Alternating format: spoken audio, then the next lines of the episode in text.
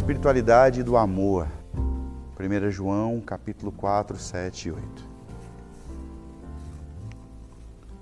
Amados, amemo-nos uns aos outros, pois o amor procede de Deus. Aquele que ama é nascido de Deus e conhece a Deus.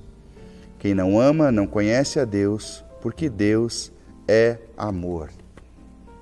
Essa semana eu fui fazer um casamento e nós falávamos sobre os tipos de amor que os gregos representaram por meio das suas expressões. Então eu falei sobre o eros. Eros é o amor romântico, de onde vem a palavra erótico. O eros é o amor apaixonado. Eros é o amor por uma imagem. Alguém se apaixona por uma imagem e se vê completamente é, descontrolado para obter essa imagem. O culminar do Eros é um despir-se da roupa e é um encontro é, físico.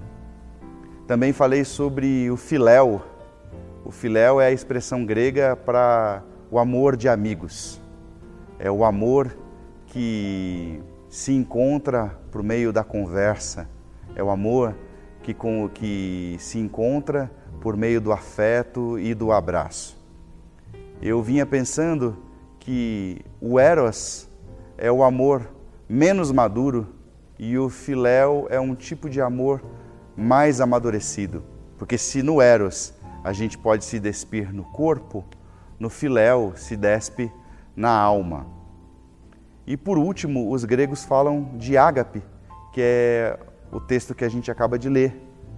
O ágape é o amor sacrificial. O ágape é um amor que se doa, que se sacrifica pelo outro.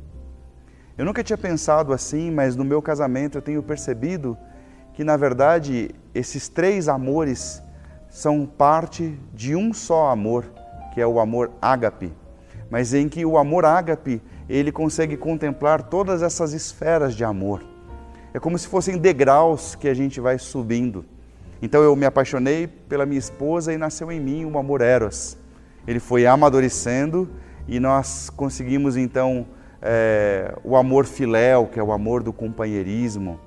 E por último, quando a gente conhece alguém por inteiro, a gente se despe de corpo e de alma e a gente começa uma relação profunda. O que fica é o ágape, que é o amor do perdão, é o amor que está disposto a caminhar uma segunda milha com o outro, é o amor que se sacrifica em nome do bem-estar do outro.